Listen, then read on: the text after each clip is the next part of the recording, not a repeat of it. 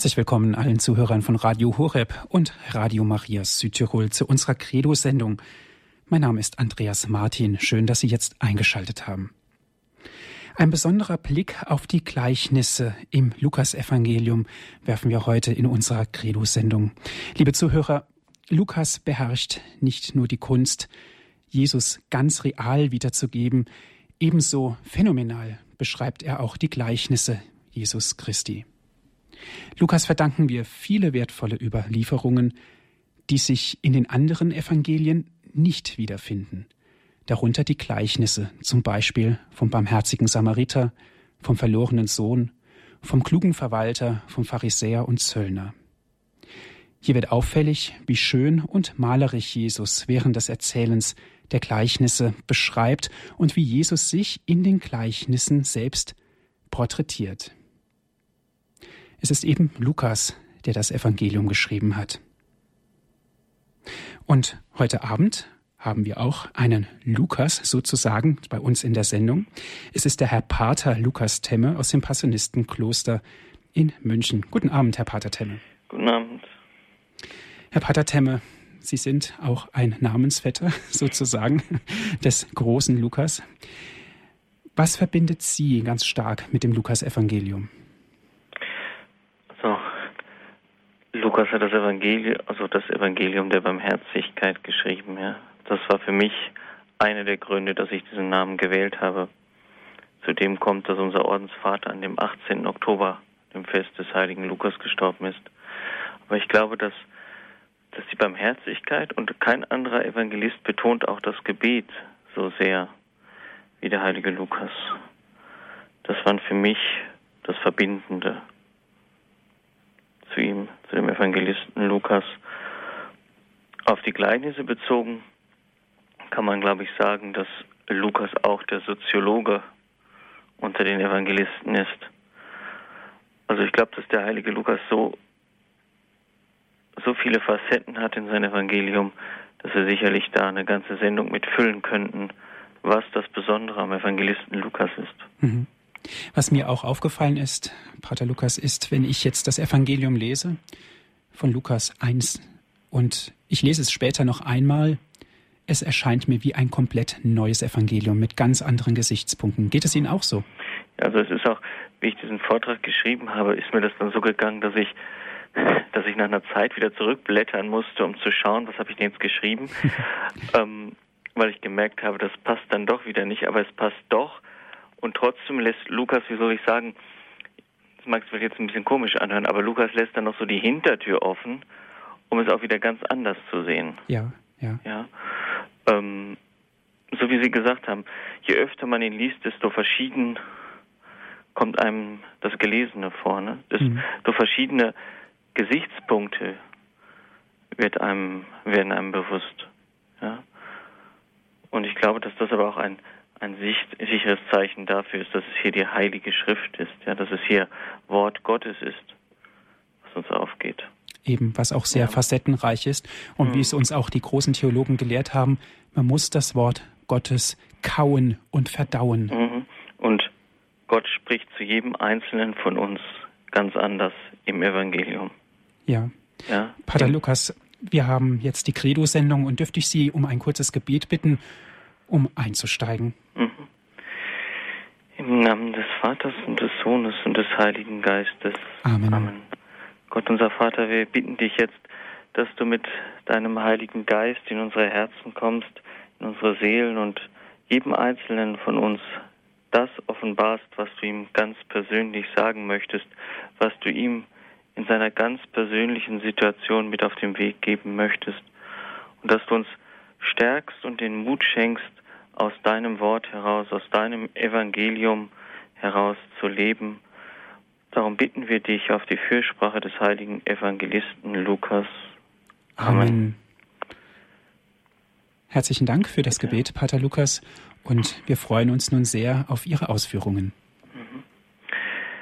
Ja, liebe Hörerinnen und Hörer, auch ich begrüße Sie erstmal recht herzlich zu unserem zweiten Teil mit dem Blick auf die Gleichnisse im Lukasevangelium. Ich möchte mit Ihnen heute eigentlich drei Gleichnisse anschauen. Zuerst möchte ich mit Ihnen einen Blick auf zwei ganz kurze Gleichnisse werfen. Sie stehen im 13. Kapitel des Lukasevangeliums und gehen von den Versen 18 bis 21, sind also wirklich sehr kurz. Dort heißt es, er sagte, wem ist das Reich Gottes ähnlich? Womit soll ich es vergleichen? Es ist wie ein Senfkorn, das ein Mann in seinem Garten in die Erde steckte. Es wuchs und wurde zu einem Baum, und die Vögel des Himmels nisteten in seinen Zweigen. Außerdem sagte er, womit soll ich das Reich Gottes vergleichen? Es ist wie ein Sauerteig, den eine Frau unter einem großen Trunk Mehl mischte, bis das Ganze durchsäuert war. Soweit das Gleichnis. Wenn Jesus hier das Reich Gottes mit einem Senfkorn oder mit dem Sauerteig vergleicht, so geht es ihm um die beiden Pole Anfang und Ende, aber auch nur scheinbar. Der Anfang ist bei beiden klein und mühsam, aber das Ende ist bei beiden gewaltig. Das Senfkorn ist eines der kleinsten Samenkörner und wird eine riesige Pflanze im Heiligen Land etwa drei Meter hoch, obwohl das Samenkorn nicht größer ist als ein Stecknadelkopf. Und bei der Herstellung eines Sauerteiges reicht schon eine winzige Menge an Sauerteig, um eine weit größere Menge zu durchsäuern. Mit dem Wirken Jesu hat das Reich Gottes begonnen und es ist nicht mehr aufzuhalten. Ja, Gut, es kann sich durch unsere Schwachheit, durch unsere Schuld verzögern, aber aufhalten, zum Erliegen bringen, kann man es nicht mehr. Jesus verkündet es, aber er bringt es auch zum Keimen, lässt den Samen aufgehen. An vielem Tun Jesu können wir erkennen, dass es bereits begonnen hat. An den Wundern zum Beispiel, an dem Austreiben der Dämonen, an den Bekehrungen der Menschen, zu denen er spricht. Aber die Menschen, die daran teilnehmen, ist noch eine kleine Herde. Und der Heilige Geist muss noch das große Aufbrechen der Saat schenken. Bedenken wir, mit wie viel Leid das erste Jahrhundert der jungen Kirche erfüllt war, wie viel Blut ist geflossen, aber es wächst, beständig, auch heute. Und wir? Was tun wir, damit dieses winzige Senfkorn Gottes Reich wachsen kann? Helfen wir mit? Sind wir bereit, uns immer wieder neu zu bekehren, uns immer wieder neu ihm zuzuwenden? Das ist eine Voraussetzung für den Aufbau des Reiches Gottes, das immer wieder neu hinwenden unseres Herzens zu ihm. Beten wir eigentlich noch um das Kommen des Reiches Gottes? Zu Beginn hat es nur wenig, wenige erfasst, aber es wird alles durchdringen. Ob wir das glauben können und aus dieser Zuversicht leben wollen? Jesus hat in seinem Wirken und in seiner Predigt das Reich Gottes gebracht. Seine Zeit ist Heilszeit, wenn auch in unscheinbar kleinem Anfang. Einmal wird das Gottesreich in der ganzen Entfaltung da sein.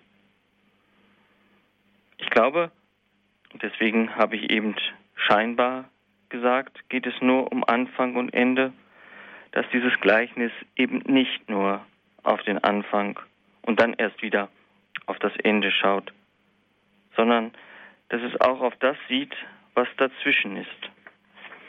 Es, es wird nämlich gesagt, dass das Samenkorn wächst und der Sauerteig durchsäuert, auch wenn es für unsere Augen nicht sichtbar ist.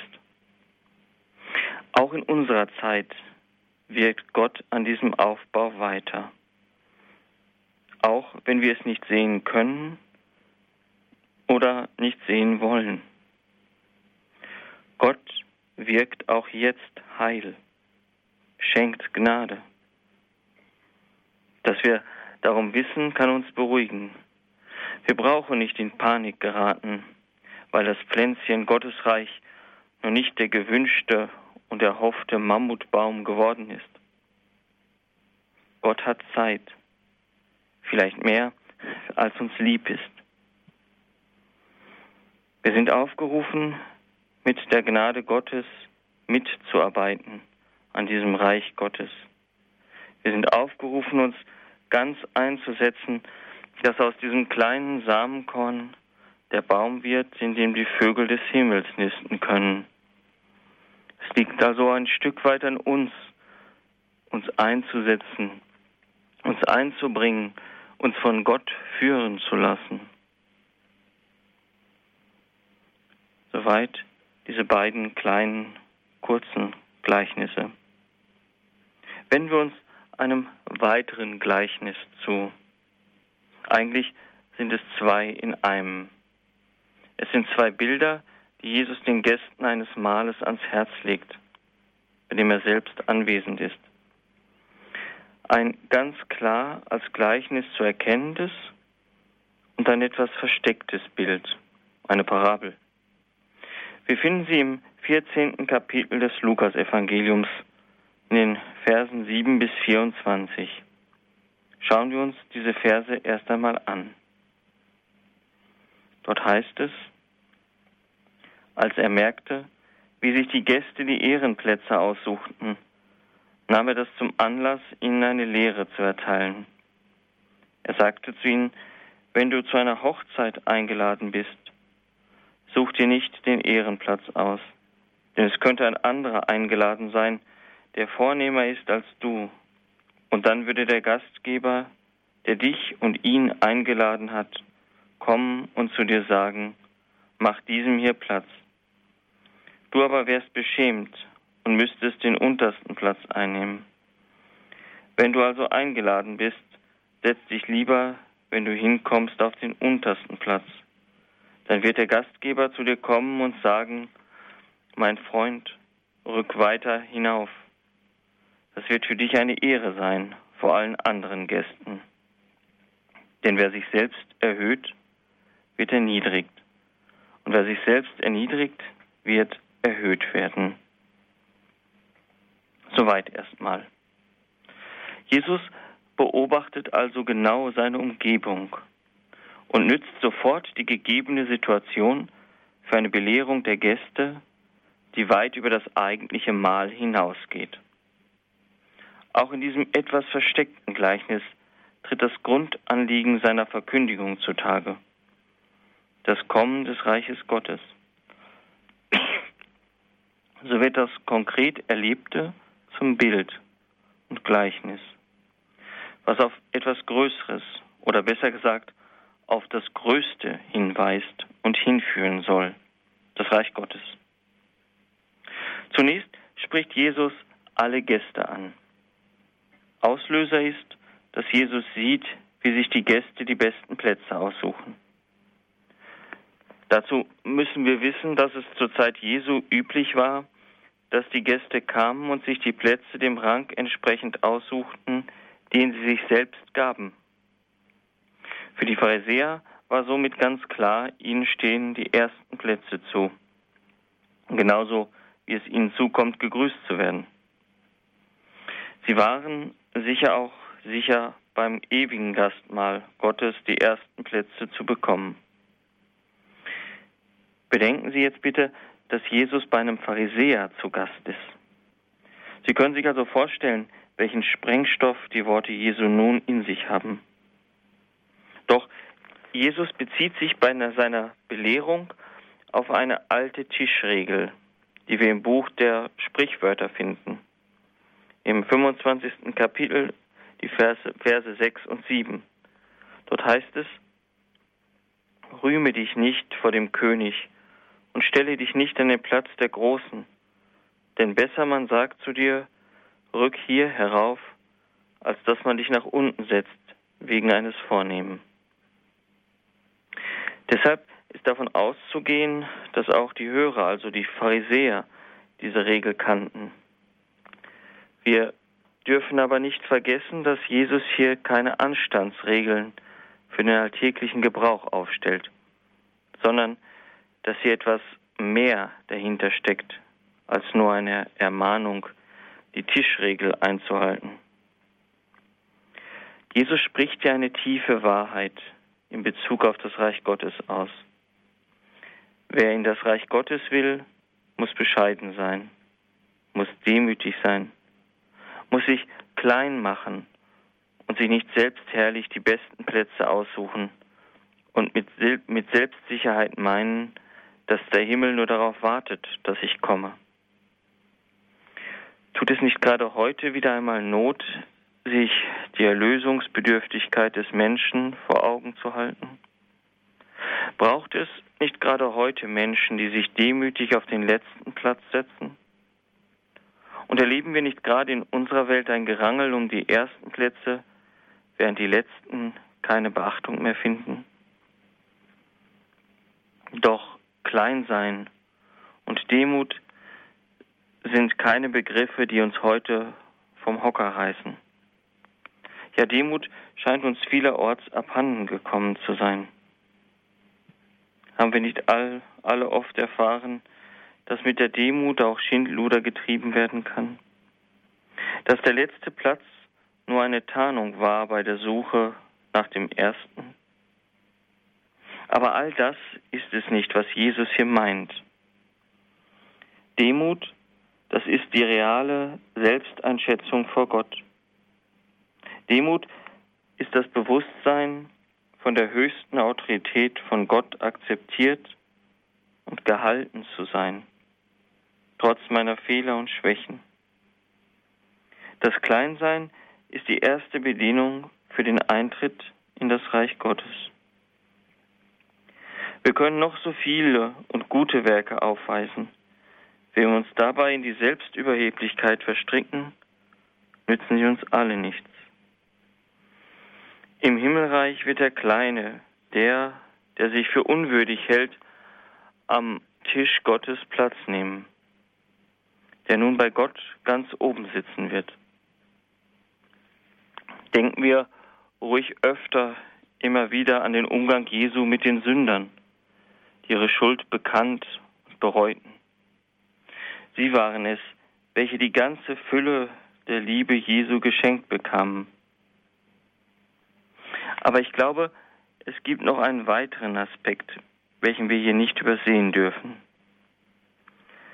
Ist dieses Bild von der Wahl der Plätze nicht ein Zeichen dafür, dass unser Glaube und unsere Hoffnung, aber noch mehr unsere Liebe sich im Alltag bewähren und widerspiegeln müssen?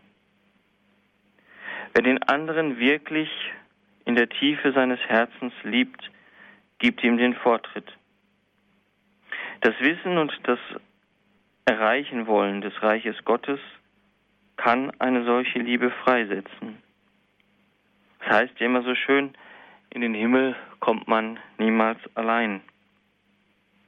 Wer einmal dieses Ziel erkannt hat, ist bereit, alles auf eine Karte zu setzen. Ich denke, dieses Bild von der Platzwahl der Gäste findet seine Entsprechung schon beim Abendmahl, beim letzten Abendmahl. Dort nämlich entsteht ein Rangstreit unter den Jüngern. Jesus gibt dort sein Leben den Jüngern zum Vorbild, wenn er sagt, ich aber bin unter euch wie einer, der bedient. So deckt eigentlich das Verhalten der Gäste bei diesem weltlichen Mahl auf, wer überhaupt fähig ist, am himmlischen Mahl teilzunehmen nämlich nur der, der diese dienende Liebe aufbringt und sich den untersten Platz wählt. So wie Jesus es auch getan hat, er scheute sich nicht, den Platz am Kreuz zu wählen, um für uns die vordersten Plätze im Reiche Gottes freizuhalten. Ich finde es interessant, wie sich hier der Bogen spannt vom Bildnis dieses weltlichen Mahles hin zum himmlischen Gastmahl. Und wie in der Mitte zwischen diesen beiden die Eucharistiefeier ihren Platz finden könnte. Wie klein macht sich der Herr, dass er unter den Gestalten des Brotes und unter den des Weines unter uns gegenwärtig bleibt. Eins fällt mir dabei auf. Bei allen drei, ich sage mal Gastmählern, steht das Kleinsein oder besser das sich klein machen als eine wichtige Voraussetzung davor. Fragen wir uns doch einmal, mit welcher inneren Haltung bin ich zum Beispiel bei der heiligen Messe dabei? Komme ich wirklich als der, der beschenkt wird? Der letzte Platz ist der wirklich christliche Platz. Aber bitte bedenken wir immer, es geht Jesus um das Reich Gottes. Er verbietet hier den Christen nicht in der Gesellschaft angesehene Plätze anzunehmen. Jesus sagt, dass wir nicht vor Gott mit Platzansprüchen auftreten dürfen. Schon gar nicht die Plätze in seiner Nähe selbst aussuchen können. In dieser Sache sind wir auch wieder angesprochen.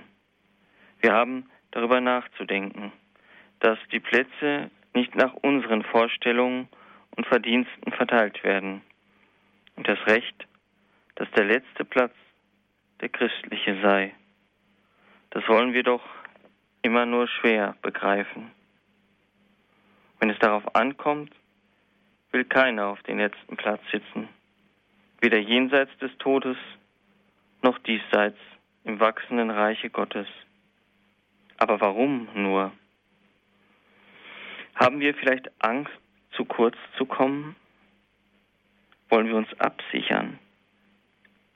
Auch wenn wir uns nur annähernd einen der ersten Plätze erworben hätten, oder besser, wenn wir es von unserer Sicht aus meinten, dann dürften wir nicht übersehen, dass alles Leben in der Nähe Gottes bereits Geschenk, Gnade ist. Es ist falsch, mit Gott zu rechnen wie mit einem Geschäftsmann. Er ist nicht, es, er ist, es ist nicht wir, es sind nicht wir, um den es geht. Es dreht sich alles um ihn. Wir aber denken meist zuerst an uns, an die Sicherung unseres Lebens, an die Plätze im Reiche Gottes. Und hier, glaube ich, begehen wir den entscheidenden Fehler. Wir denken, wir hätten ein Leben lang einbezahlt in diese Sicherung Gott. Und nun müsste Gott doch endlich auszahlen. Nein, Gott ist Gott. So überwältigend, dass es im Reich Gottes ganz um ihn geht. Um unsere Plätze geht es nebenbei. Wer also zuerst auf seinen Platz spekuliert, hat bereits verloren. Wer sich ganz selbstlos Gott anvertraut, der bekommt seinen Platz als Beigabe im Reiche Gottes. Hier müssen wir von Gott her denken und nicht von uns her. Gott bleibt der Handelnde, auch dann. Und nun wendet sich Jesus von den Gästen ab und wendet sich dem Gastgeber zu. Dies schauen wir uns nach der Musikpause an.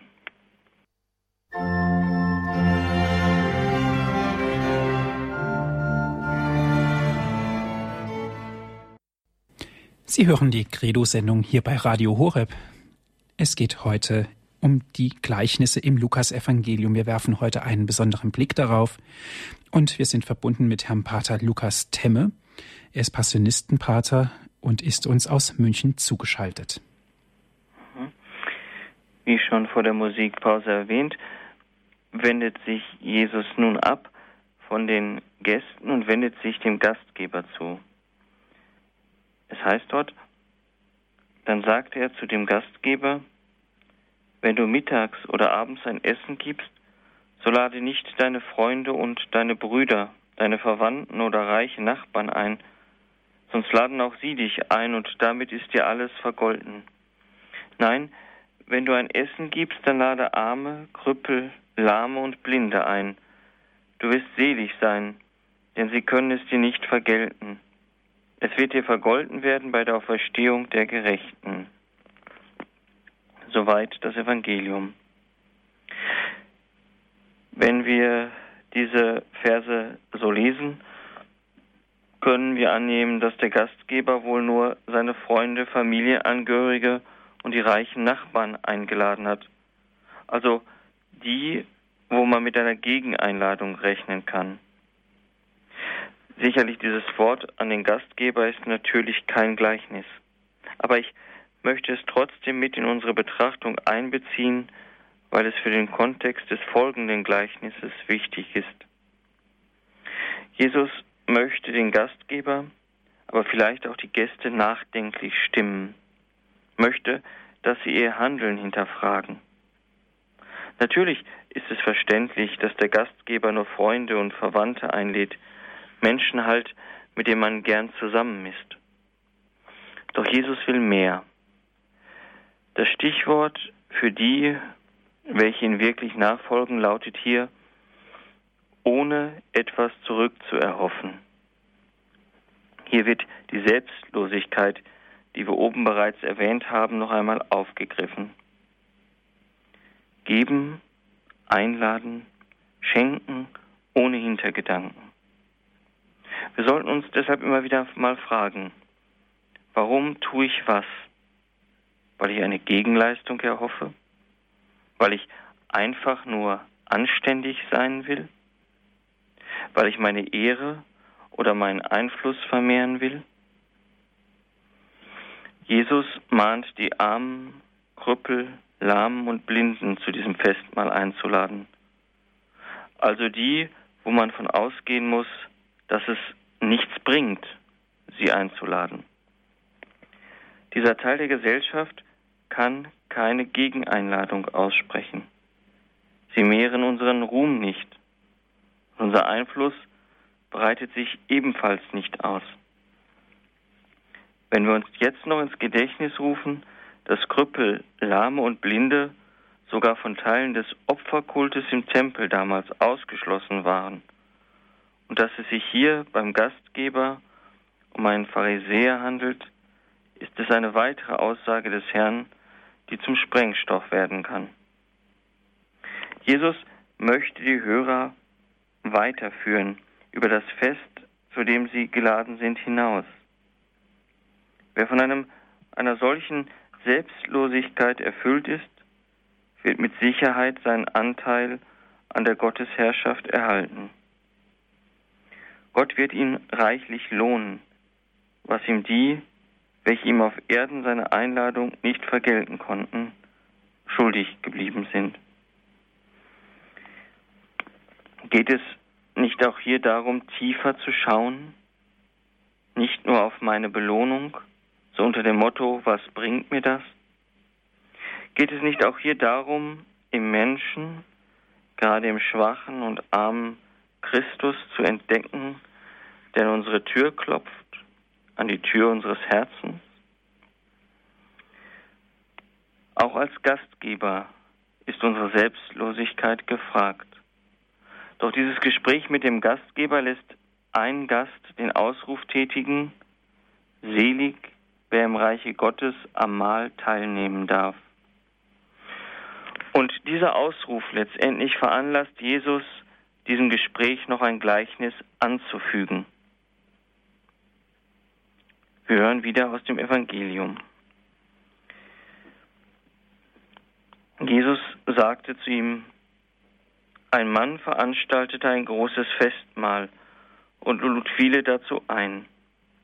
Als das Fest beginnen sollte, schickte er seine Diener und ließ den Gästen, die er eingeladen hatte, sagen, kommt, es steht alles bereit. Aber einer nach dem anderen ließ sich entschuldigen. Der erste ließ ihm sagen, ich habe einen Acker gekauft und muss jetzt gehen und ihn besichtigen. Bitte entschuldige mich. Ein anderer sagte, ich habe fünf Ochsengespanne gekauft und bin auf dem Weg, sie mir genau anzuschauen. Bitte entschuldige mich. Wieder ein anderer sagte, ich habe geheiratet und kann deshalb nicht kommen. Der Diener kehrte zurück und berichtete alles seinem Herrn. Da wurde der Herr zornig und sagte zu seinen Dienern, Geh schnell auf die Straße und Gassen der Stadt und hol die Armen und Krüppel, die Blinden und die Lahmen herbei. Bald darauf meldete der Diener, Herr, dein Auftrag ist ausgeführt, aber es ist immer noch Platz. Da sagte der Herr zu zum Diener, dann geh auf die Landstraßen und vor die Stadt hinaus und nötige die Leute zu kommen, damit mein Haus voll wird. Das aber sage ich euch, keiner von denen, die eingeladen waren, wird an meinem Mahl teilnehmen. Soweit das Evangelium. Es ist doch auffällig, dass Jesus nicht auf die Seligpreisung des Gastes eingeht, sondern sich gleich dem Verhalten der Geladenen zuwendet. Dieses Gleichnis führt uns vor Augen, dass ein wichtiger Schritt, um an diesem festlichen himmlischen Mahl teilnehmen zu können, die eigene persönliche Entscheidung ist. Es werden alle Gäste persönlich eingeladen und jeder muss sich selbst entscheiden, ob er die Einladung annimmt oder nicht. Damit möchte Jesus vielleicht die Selbstsicherheit der Pharisäer oder auch unsere erschüttern und uns zum Nachdenken bewegen.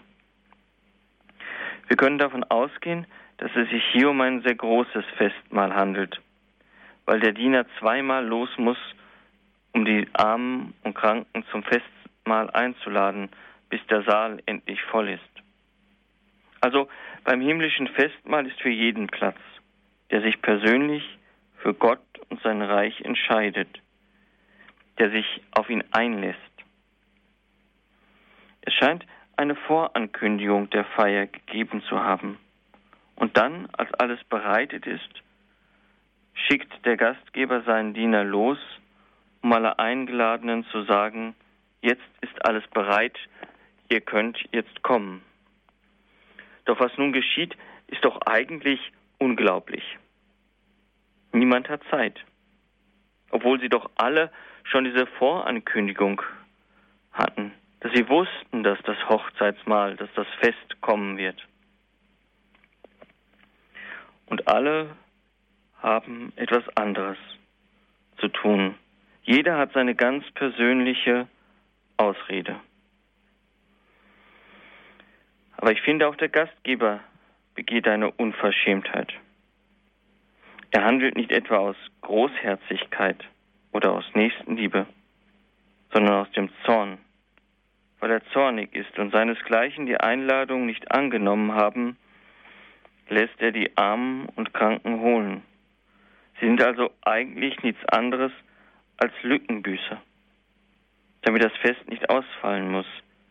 Es ist ja schon alles bereit. Aber ich glaube, darum geht es in diesem Blick, in diesem Gleichnis auch gar nicht. Wenn es dort heißt, er nötigte sie zu kommen, wird es die Liebe sein, die die Menschen nötigt zu kommen. Wird es die Liebe des Herrn sein, die die Menschen Ja sagen lässt, sie dieser Einladung folgen lässt. Nach einer kurzen Musikpause wollen wir versuchen, ein wenig Licht in dieses Gleichnis zu bringen.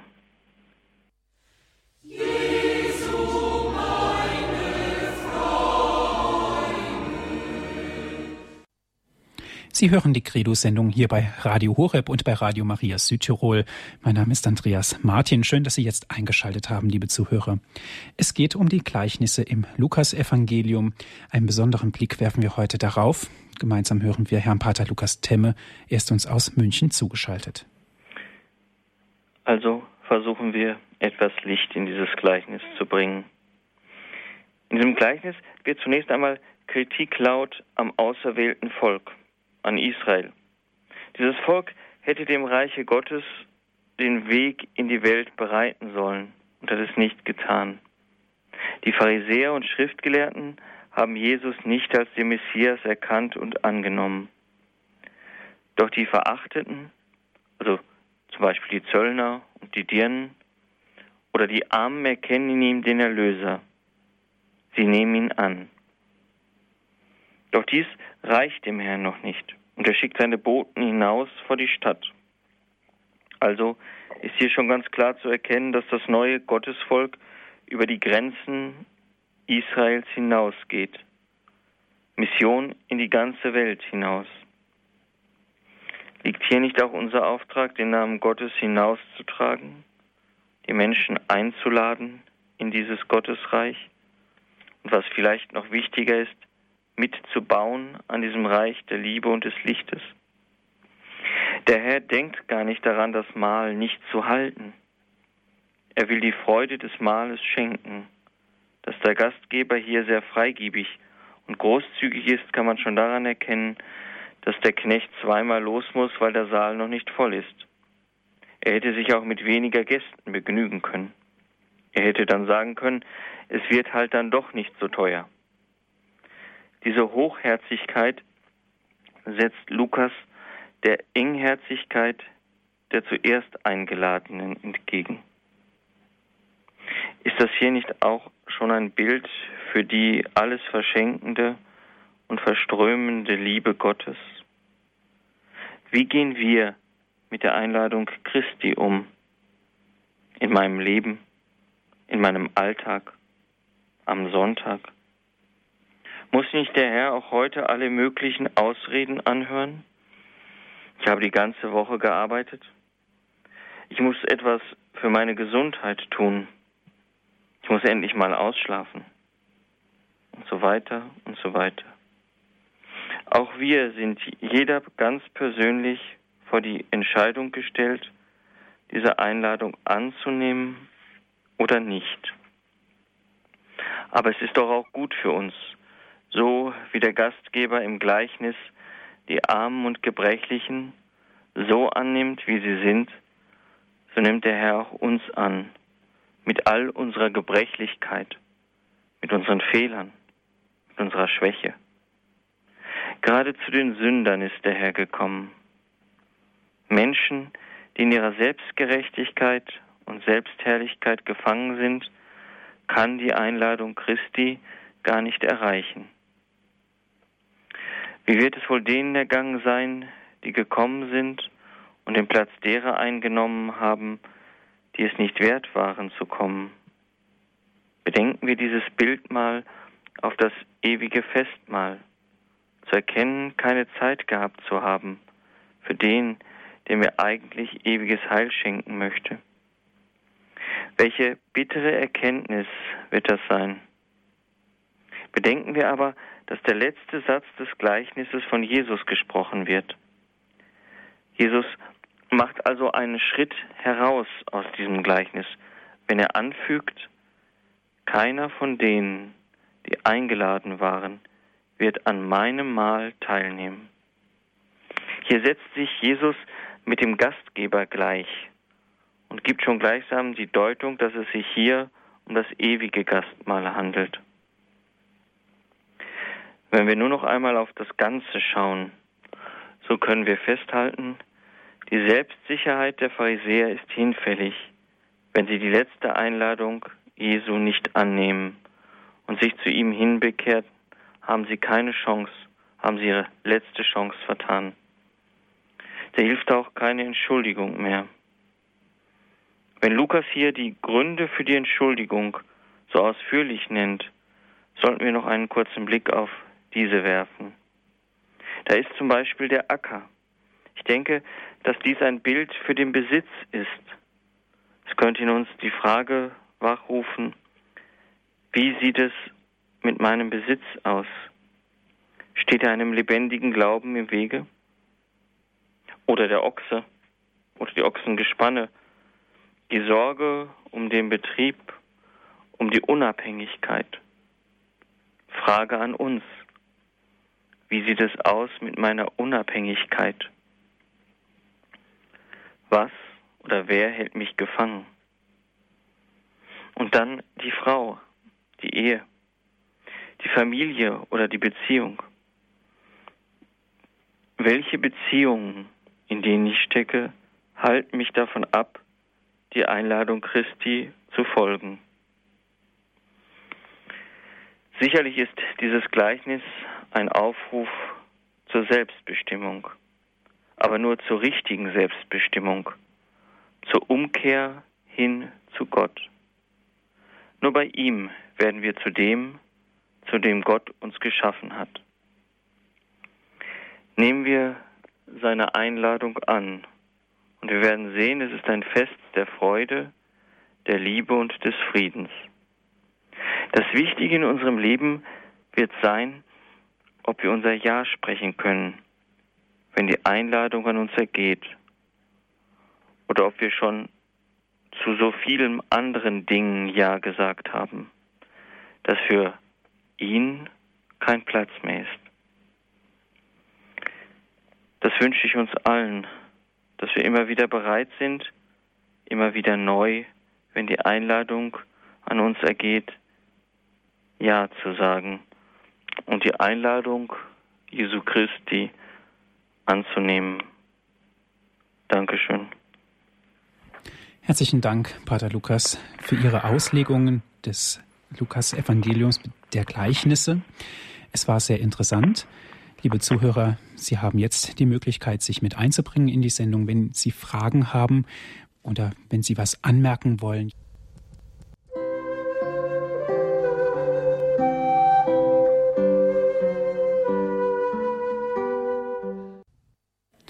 Einen besonderen Blick auf die Gleichnisse im Lukasevangelium werfen wir heute in der Credo-Sendung hier bei Radio Horeb und bei Radio Maria. Wir sind verbunden mit Herrn Pater Lukas Temme. Er ist uns aus München zugeschaltet.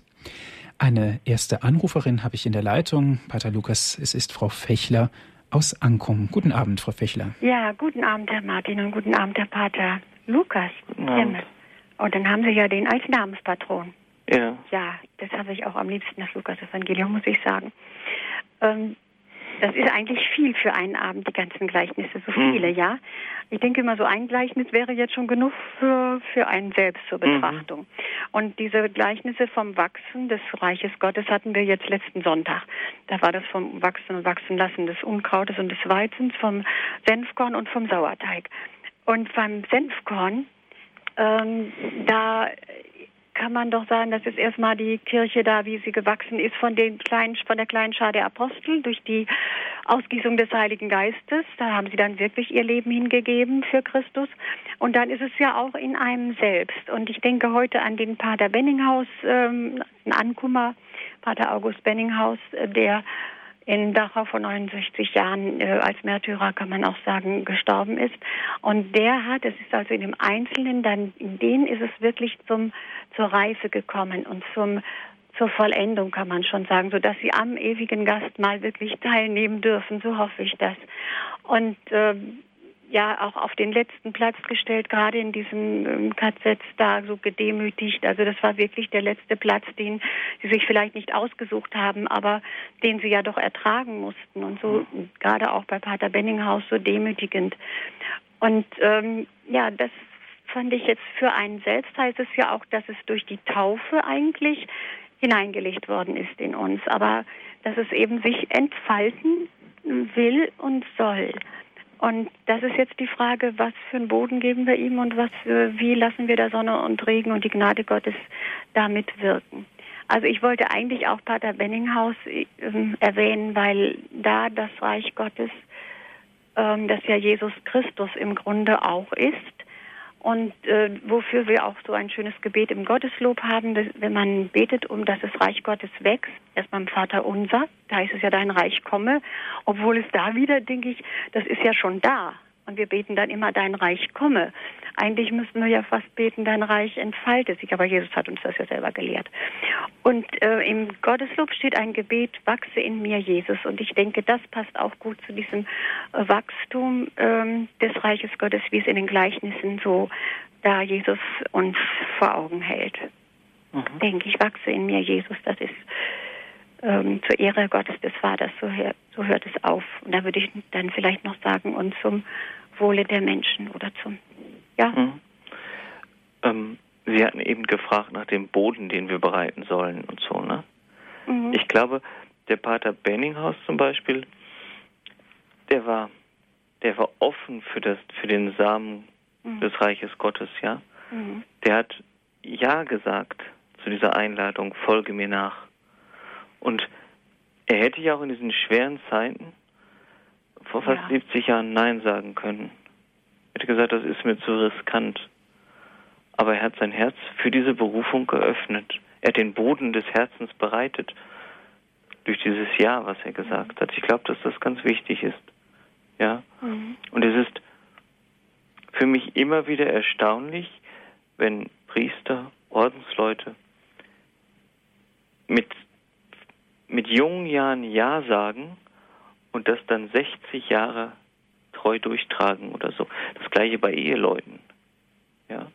Ähm, die einmal zu, zu ihrer Berufung, die Gott ihnen schenkt, Ja sagen und diese hindurch durch alle Schwierigkeiten tragen. Ich glaube, ja. dass dieses Ja ganz wichtig ist.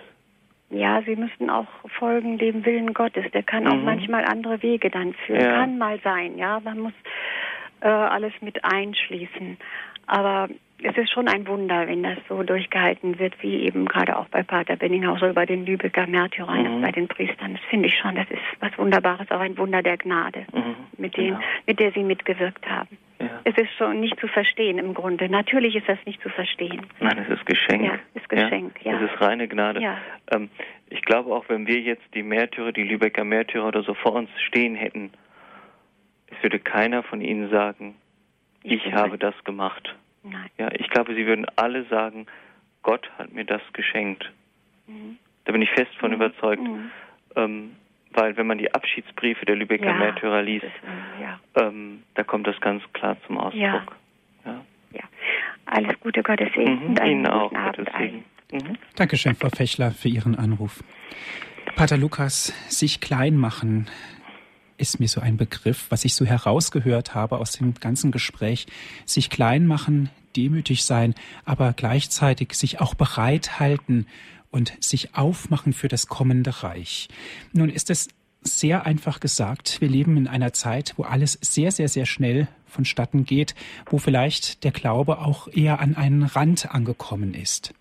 Aber dieses Kleinmachen, dieses Bereitsein, auch dem Herrn die Möglichkeit geben, Einzug zu halten in mein eigenes Herz, denke ich, ist eine Herausforderung und sich öffnen für den Ruf Gottes. Wie können wir das machen? Mhm. Zuerst einmal denke ich, eine, eine Entschleunigung ist ja so das Schlagwort immer wieder. Ne? Ähm, mal vom Gaspedal runtergehen, mal in die Stille zu gehen und sich mit Gott in der Stille zu treffen. Das viele Menschen, die ich so begleite, haben eigentlich das Problem, ähm, dass sie Gott nicht begegnen können, weil sie einfach nicht vom Gaspedal steigen, sage ich mal, ja. Ähm, da, da ist immer wieder ähm, schon der nächste Termin, schon keine Ruhe. Gott muss jetzt, jetzt muss er, jetzt muss er mir den Weg zeigen. Jetzt muss er mir sagen, wo es hingeht. Das ist nicht Gott. Gott hat Zeit. Ja. Ähm, dieses immer wieder gehen in die Stille zum Herrn, beim Herrn sein. Ich glaube, das ist ganz wichtig. Mhm. Und äh, Pater Lukas, wie es auch in dem Gleichnis heißt, auch den letzten Platz mal einnehmen. Mhm. Ähm, sicherlich kann es sein, dass ich das mit vollem Bewusstsein und voller Überzeugung mache und sage, ich nehme jetzt imaginär und bildlich ausgedrückt den letzten Platz an. Aber es kann ja auch eine Form der Demut sein, dass ich sage, ich möchte gar nicht die erste Geige spielen, sondern ich möchte auch mal gefragt werden. Ähm, dieses, ich möchte auch mal gefragt werden. Ähm, ich glaube, dass das spielt sich im Herzen des eigenen Menschen ab. Ne? Ähm, bin ich bereit oder bringe ich die Demut auf, zurückzutreten, ja, im Vornherein und nicht erst, wenn, wenn ich gefragt werde, wenn, wenn jemand sagt, ähm, du musst jetzt einen Schritt zurücktreten, ne? sondern bin ich von mir aus bereit, obwohl ich die Sehnsucht in mir spüre, gefragt werden zu wollen, trotzdem diesen Schritt zurückzutreten und einen Platz tiefer zu sitzen. Mhm. Und ich habe es vorhin schon gesagt, in der heutigen Gesellschaft existiert leider auch das Bild, ja, die Ellenbogen gebrauchen zu müssen, auch in gewissen Situationen und Aufgaben in den Arbeiten eines Menschen, wo er, wo er wirkt, wo er arbeitet. Aber da zu sagen, so, ich gehe jetzt mal einen Schritt zurück, das halte ich für sehr gewagt und auch unter Umständen auch für sehr schwierig. Ganz einfach, weil sich alles um ihn herum weiterdreht. Das ist jetzt natürlich etwas philosophisch, aber da auch eine Entschleunigung reinzukriegen, wie ist das möglich? Das gibt sicherlich nur, nur auch in einer, sage mal, in einer, in einem Umfeld, ich sage mal, ein Umfeld, das mitmacht ein Stück weit, ja. Ähm, ich habe eine eine Dame in geistlicher Begleitung, da klappt das im Betrieb zum Beispiel ganz gut, ja. Ähm, die hat zum Beispiel überhaupt keine, keine Probleme mit Gebetszeiten oder so, ne? Aber das, sowas geht nur, wenn das Umfeld mitmacht, ja. Das, bei der ist es dann zum Beispiel so, dass der Chef genau weiß, das und das macht die Frau nicht. Das kann sie aus Glaubensüberzeugung nicht tun. Und das akzeptiert er auch. Aber es kommt immer auf das Umfeld an. Ja? Und wie weit kann ich gehen? Mhm. Auf das Umfeld kommt es an. Das natürlich auszutesten kann sehr schwierig sein. Ja. Mhm. Ganz wichtig ist ja auch die Spiritualität dabei, und zwar die eigene Spiritualität, die sich, ja, oder kann sie sich auf andere Menschen übertragen? Ja, ich denke schon auf jeden Fall. Ähm, wenn Menschen, ich glaube, wir, wir ver verkündigen viel mehr durch unser Leben als durch unsere Predigt. Menschen müssen sehen, dass wir das, was wir sagen, auch leben. Das, was ich als mein, meine Spiritualität, als meine Lebensform, als meine Lebensrichtung erkannt habe, wovon ich rede, dass ich das auch tue und dass ich das gerne tue und dass dieser, dass das mein Weg ist. Ja, ich glaube, wenn Leute das spüren, da kann der Funke überspringen, da kann auch die Frage nach, nach der Kraft, aus der ich lebe, kommen. Ja? Nach, der, nach den Gründen, nach der Spiritualität. Ich denke, dass da, ja, dass da die, die Möglichkeit viel größer ist, dass Menschen in unserem Tun ablesen, was wir glauben, als in unserem Reden. Mhm. Und ist es nicht genau das, was uns auch Jesus vorgelebt hat und vor allen Dingen auch das, was er uns gelehrt hat, eben durch diese Gleichnisse und zwar in einer Sprache, die selbst ein Kind auf Anhieb versteht? Mhm. Und ähm, es liegt dann auch ein Stück weit an uns, uns in diesen Gleichnissen wiederzufinden. Ne? Und es war ganz interessant, zum Beispiel im letzten Gleichnis habe ich mich ertappt in der Rolle des Gastgebers, aber genauso in der Rolle des Gastes. Ja, ähm, ich glaube, ein Stück von jedem ist in uns. Ja, und da zu schauen, was will der Herr mir da sagen? Wo muss ich vielleicht umdenken? Ich meine, bei Jesus ist es ja so gewesen, bei Jesus stehen Reden und Tun 100 Prozent, ja, mhm. auf der gleichen Höhe. Er hat das, was er gesagt hat, hundertprozentig gelebt. Ja. Ja. Und, und wir sind halt immer noch so ein bisschen, oder auch ganz schön noch, ähm, auf dem Weg, dass wir, dass wir das beide nebeneinander bekommen, ja, dass wir das, was wir sagen, auch leben. Das, was wir sagen, auch leben, das ist mitunter ein Stück Schwarzbrot, um es mal so zu sagen. Ja. Aber ich denke, es macht uns Mut, eben auch das zu leben, was wir hören in unserem Glauben. Aber es ist, Entschuldigung, wenn ich Sie jetzt unterbreche, aber es gibt ja auch noch die Gnade. Mhm. Ja, wir müssen Gott ja auch noch eine Chance lassen, in unserem Leben wirken zu können. Ja. ja. Wir müssen ja nicht alles alleine machen, mit meiner kleinen Kraft, sondern Gott schenkt auch Gnade, schenkt auch die Umkehr, schenkt auch den Mut, wie wir eben bei den Märtyrern gehört haben. Ja. Ähm, also auch in unserem persönlichen Leben mit Gott rechnen. Gott schenkt uns die Gnade. Ein schönes Schlusswort. Dankeschön, Herr Pater, mhm. dass Sie sich die Zeit genommen haben. Danke auch an Sie, liebe Zuhörer, dass Sie mit dabei waren. Wenn Sie gerne diese Sendung noch einmal hören möchten, rufen Sie an unseren CD-Dienst 08323 9675 120. Wenn Sie von außerhalb Deutschlands anrufen, wählen Sie bitte 0049 vor und dann weiter mit der 832396752120.